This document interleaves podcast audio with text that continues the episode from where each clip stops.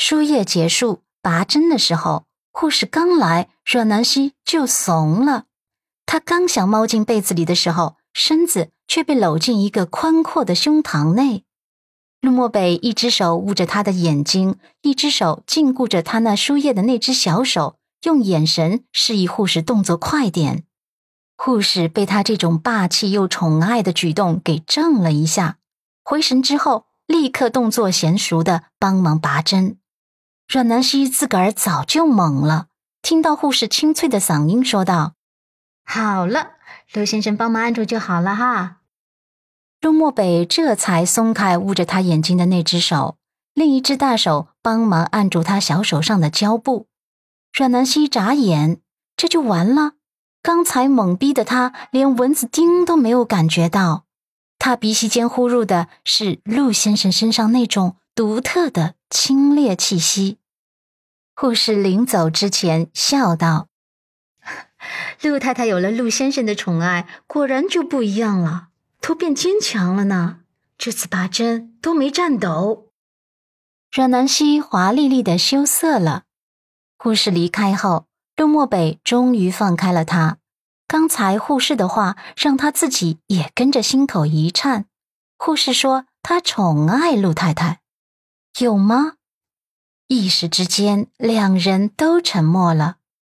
敲门声打破了病房的沉默。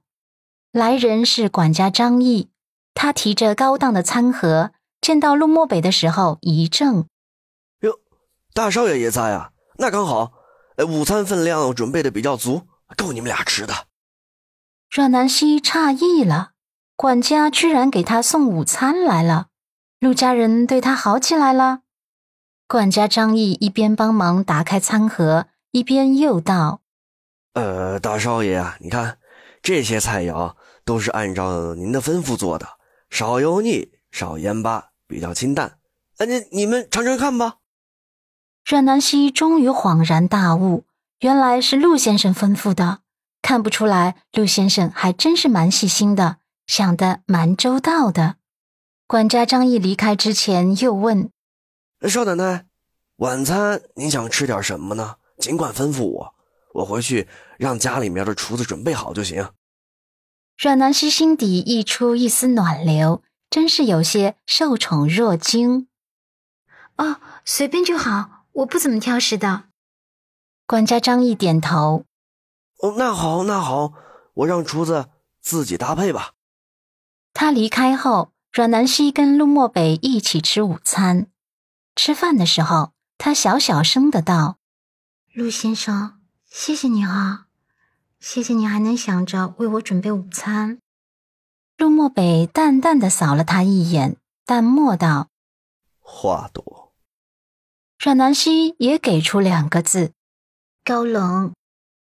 吃完午餐后，陆漠北看了一眼腕表后，便要回公司了。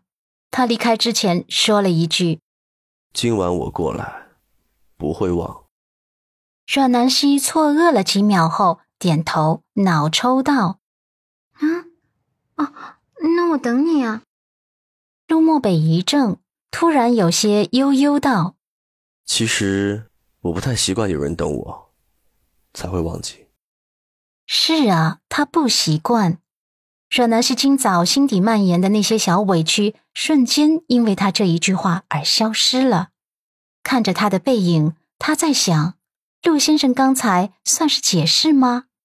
应该算是吧。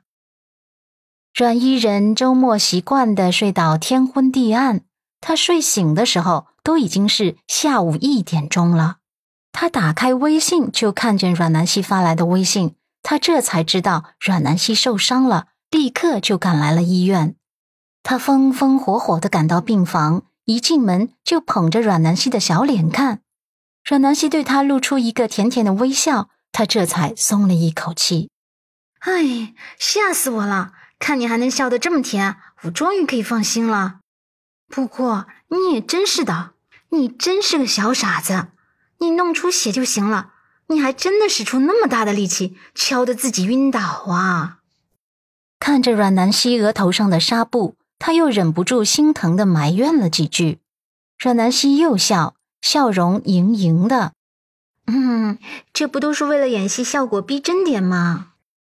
阮伊人叹息：“哎，你呀你呀，就是个实心眼。你为了不给陆家招黑，可真舍得对自己下手。得亏没伤得太重，不然我都不会原谅你的。”阮南希拉着他的手，反过来安慰他：“哎呀呀，我吉人自有天相，没事的，没事的。”好闺蜜见面后，自然有聊不完的话题。这一下午。因为有阮伊人的陪伴，病房便不再无聊了。期间，阮伊人接了一个电话后，就接连不断的唉声叹气。阮南希忙关切的问道：“怎么了，伊人？谁打来的电话？怎么接了一个电话后，却好像很烦恼的样子？”阮伊人倒在病床上，长长的叹息：“唉，可不是很烦恼吗？”电话是胡院长打来的，他最近特别热心，想要给我介绍对象。我推脱了几次后，他直接打电话过来说，单方面为我物色好了男朋友人选，只等我最后定夺了。哎呀，我的神啊！我怎么会遇到这么热心的院长啊？